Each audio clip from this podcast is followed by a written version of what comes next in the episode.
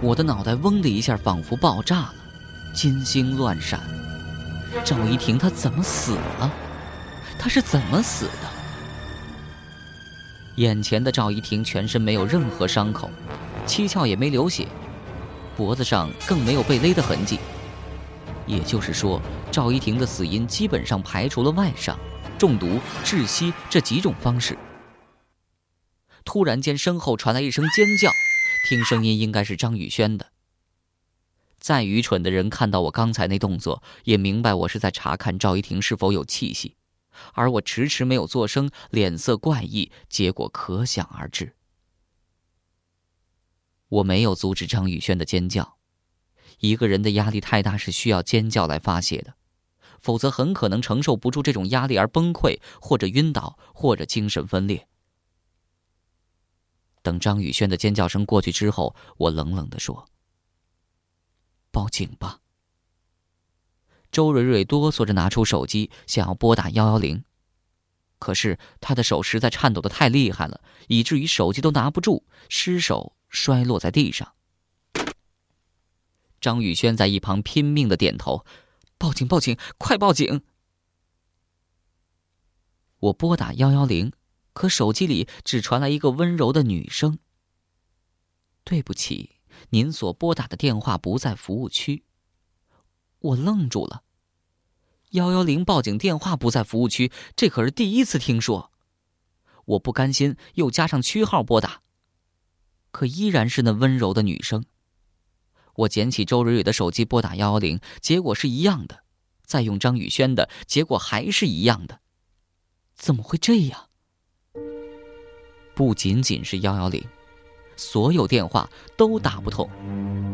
家人的、朋友的、老师的、同学的、手机的、固定电话、小灵通、移动、联通、网通、铁通，所有类型都试过了，都打不通。结果只有一个，手机里传来那个貌似温柔却让我不寒而栗的女声：“拨打的电话不在服务区。”我呆呆的站在那儿。全身僵硬，一颗心仿佛坠入冰窖一般冰冷。如果说一开始还只是在猜测，现在却已经证实了，事情的确有些不对头。赵一婷莫名其妙的死了，手机又打不出去，而就在这之前，我明明看到有人打通了赵一婷的手机的。或许是因为在深山里，手机没信号。可是手机如果没信号，应该是嘟嘟的忙音，打不出去的呀。怎么会听到那女声呢？张宇轩看我尝试拨打了许多电话都没结果，整个人都急了。我好怕呀！我们离开这儿吧。我盯着赵一婷身边的手机，还想做最后一次尝试。那个手机是赵一婷的，我记得很清楚。就在她闭上眼睛之前，那个手机曾经响起过铃声。虽然有些怪异，却并不怎么让人害怕。重要的是，这个手机也许能接到外界电话。既然能接到电话，就能打出电话。我望了望窗外，窗外漆黑一片，什么也看不清。没有月亮，没有星星，只有那些不知名的昆虫在叫。那些叫声全然没有半点欢喜的意思，倒仿佛是哀乐一样，沉沉的压在心上。离开别墅，就能远离危险吗？我不信。依我看，外面未必比别墅安全，起码在别墅里还有灯，还有隐藏的空间，我们三个人还可以抱成一团防御。我咬了咬牙，不断的鼓励自己，迈开沉重的脚步，走到赵一婷身前，弯下腰捡起手机，查看了一下未接电话和已接电话。奇怪的是，并没有特殊的号码，排在前面的竟然是我们三个人的。按道理说，这也没什么错。可是我明明记得，到了别墅以后，赵一婷手机至少响起了两次铃声，一次是在下午打麻将的时候，一次是在她临死前。无论他接了还是没接，手机的未接电话和已接电话中都应该显示的呀。尽管心存疑虑。但现在不是去思考这些问题的时候，我继续用赵一婷的手机报警，结果依然让人失望。对不起，您所拨打的电话不在服务区。我彻底失望了。周蕊蕊总算是稍微遏制住之前一直没有停下来的战栗，惊恐地说：“小梦，我们还是离开这儿吧，去镇上报警吧。”我还在犹豫的时候，突然间，手中的赵一婷的手机震动起来，我手掌一阵发麻，僵硬的手指还没来得及握紧，手机从我身上掉到地上。然而和前两次铃声不同的是，这次的铃声并没什么怪异。仔细听，是王强那首《秋天不回来》，一首很好听的情歌。我想起来了，赵一婷的手机铃声就是这首歌。想到这儿，心里稍微安心了一点，勉强收住了心神，捡起了赵一婷的手机。手机屏幕上没显示号码，只有四个汉字“未知号码”。怎么是未知号码？听说有些手机为了保密，做了手机号码隐藏功能，让别人的来电显示看不到打过去的手机号码。管他呢，我没多想，急忙按下接听键。只要接通电话，我就可以向他求救了，并委托他帮忙报警。电话接通了，一个甜蜜蜜的声音从手机里传过来。戴小梦，你好，很高兴能再次和你说话。周蕊蕊、张宇轩，他们都好吗？拿着手机的我此刻目瞪口呆，浑身僵硬，一句话都说不出来。这个甜蜜蜜的声音，是赵一婷的。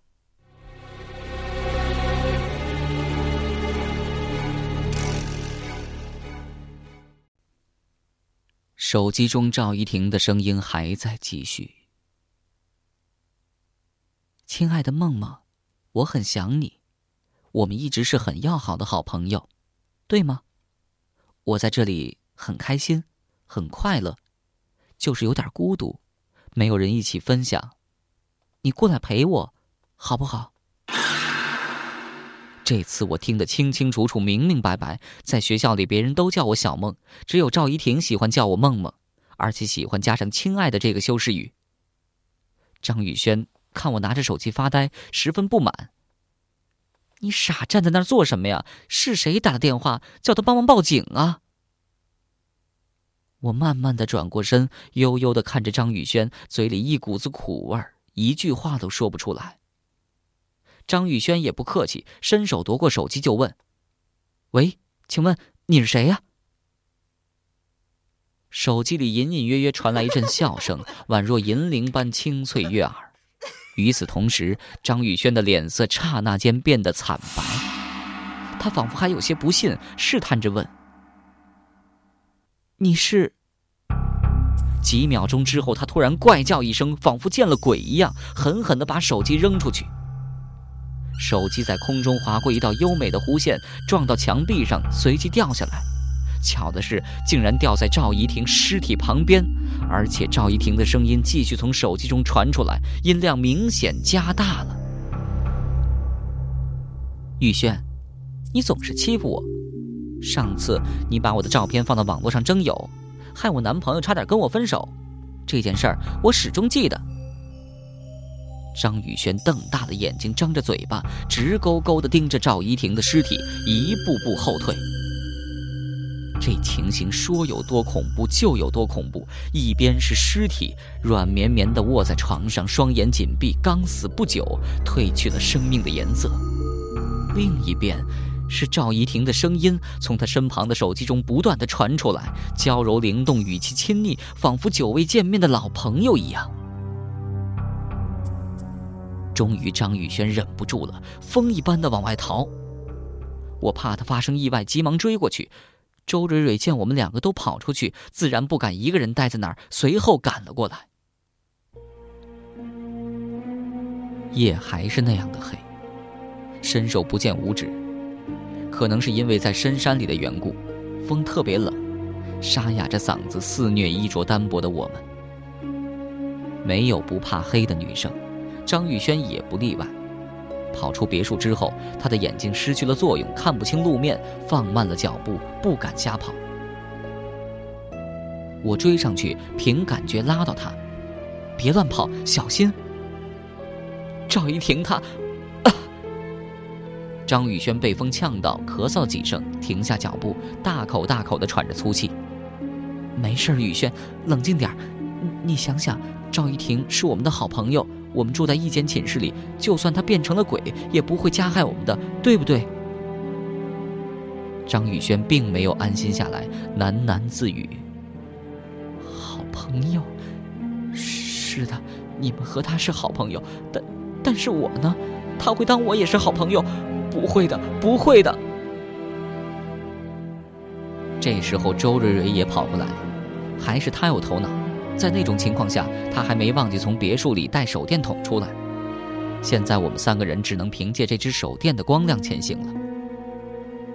原本我还想劝张宇轩回别墅，在我看来，别墅远比外面要安全的多。可是无论我怎么说，张宇轩都不愿意再回别墅。这也难怪，张宇轩本来就和赵怡婷有心病，现在又发生如此不可思议的事情，心存禁忌的他自然不敢再面对赵一婷的尸体。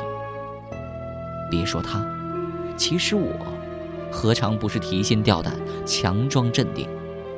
跟一具尸体睡一晚，这种事情光想想就够可怕了，更何况还时不时的会接到恐怖的电话。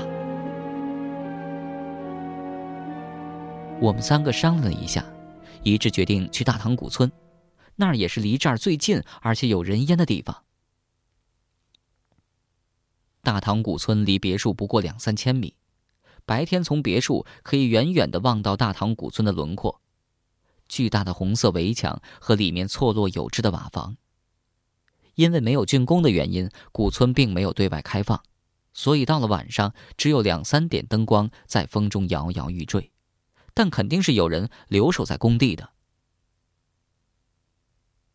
手电筒的光亮弯弯曲曲的，仿佛一条蜿蜒的蛇，牵引着我们前行。我们手牵着手并肩行走。路很不好走，高低不平的，因为修路，山路上铺满了尖锐的碎石，硌得脚板疼痛不已。一路上寂静无声，死气沉沉的。就好像行走在幽灵的世界里。可是没走多久，我们又听到一阵铃声，这次铃声源自张宇轩的手机。张宇轩紧绷着一张脸，哆嗦着查看电话号码。他万万没想到的是，来电显示中显示的竟是赵怡婷三个字。怎么可能？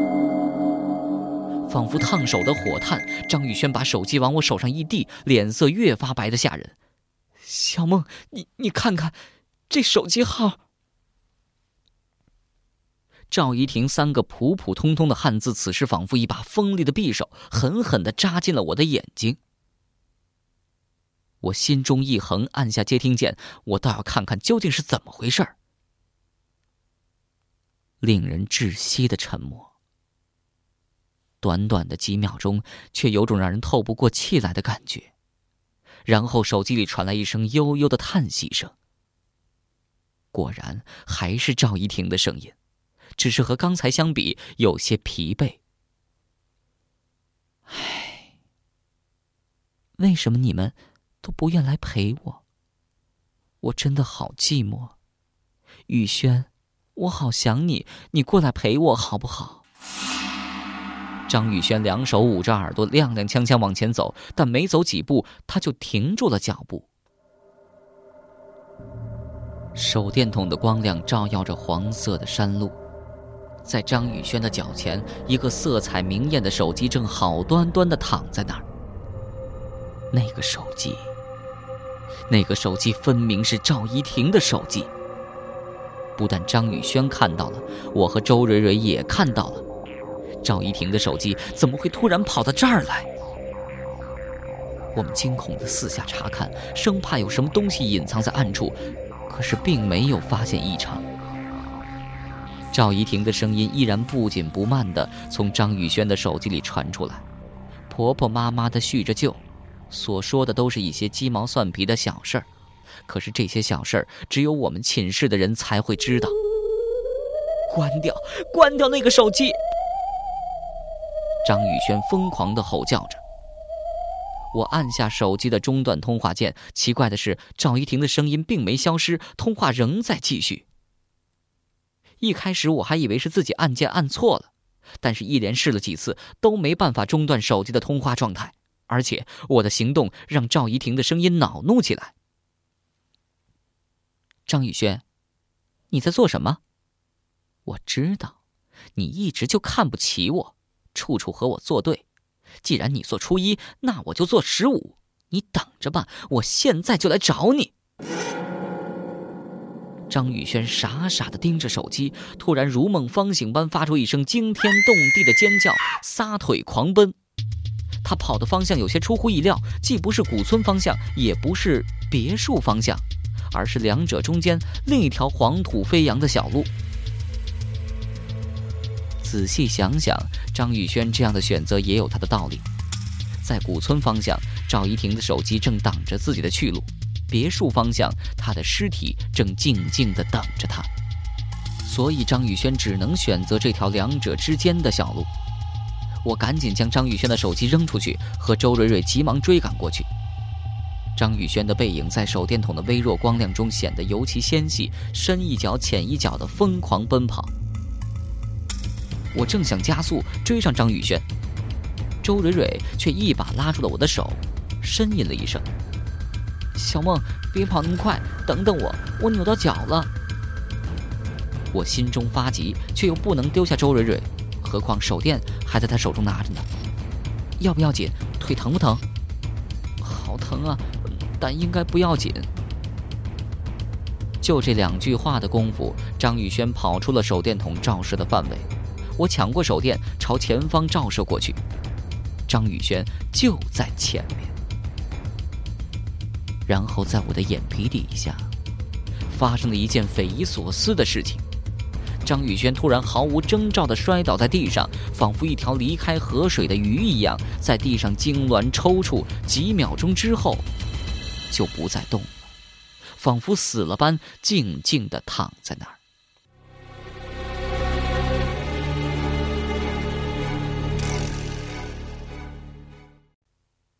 张宇轩就那样躺在肮脏的地上，静静的一动也不动。一秒钟，两秒钟，三秒钟，死一般的寂静，没有月亮，没有星星，没有灯光，只有无穷无尽的黑暗。手电筒的光芒在这样的夜晚中显得那么软弱无力，能照明的范围实在小得可怜。一股冷气从脚板直冲上来，瞬间就弥漫到了额头。我心惊胆战地站在原地，紧紧地抓住周蕊蕊的手，动都不敢动。周蕊蕊的手比我的手还冷。她拿着手电四处照射，矮树、杂草、山花、石块、小丘、黄土，没有人，也没有其他生物。手电筒所照射到的都是山区里平常所见的景物，一切都正常，除了张宇轩不正常的一直躺在那儿。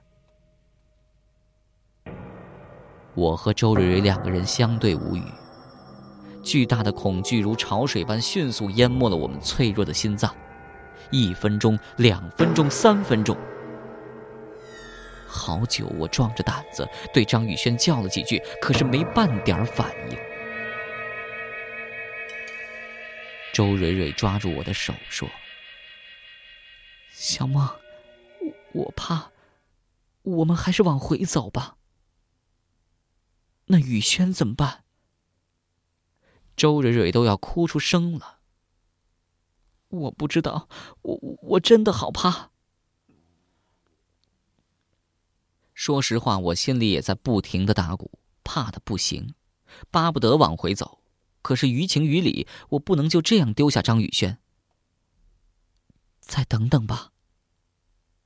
其实连我也不知道究竟在等什么，等张宇轩自己从地上爬起来，这可能吗？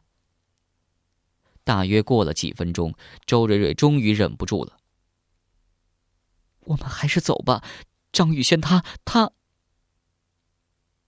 周蕊蕊一连说了几个“他”，硬是没把话说完。他不说完，我也知道他想说什么，无非是想说张宇轩已经死了，不用等了。可是张宇轩又怎么会突然死的呢？这里地势很平坦，附近没有可以隐蔽的地方。周蕊蕊用手电照得清清楚楚，方圆百米的地方根本就没看到人影。在张宇轩摔倒在地的时候，我们也没听到其他声音。也就是说，除了我和周蕊蕊，附近根本就没人。既然附近没人，张玉轩怎么会莫名其妙的死掉？所以我还抱着一丝希望，也许他不过是突然晕倒罢了。这样傻等终究不是办法。我对周蕊蕊说：“蕊蕊，你把手电筒给我，我走过去看看。”他很不情愿的把手电递给我，低声说：“你千万要小心，如果情形不对，就赶紧回来。”我点点头，用力握了握周蕊蕊的手。“你放心，我会没事的。”张宇轩摔倒的地点离我只有区区三十多米，但就这么点距离，却仿佛一道难以跨越的天险，让我提心吊胆，不敢丝毫大意。步子迈得很小，小心翼翼，缓缓前行，每一步都要停顿一下，生怕有什么可怕东西突然蹦出来。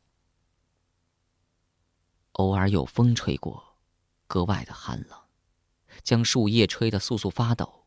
一轮残月艰难的从重重乌云中透出一点轮廓。三十米的距离，一百多步，我却走了好几分钟，总算一路平安的走到了张宇轩面前。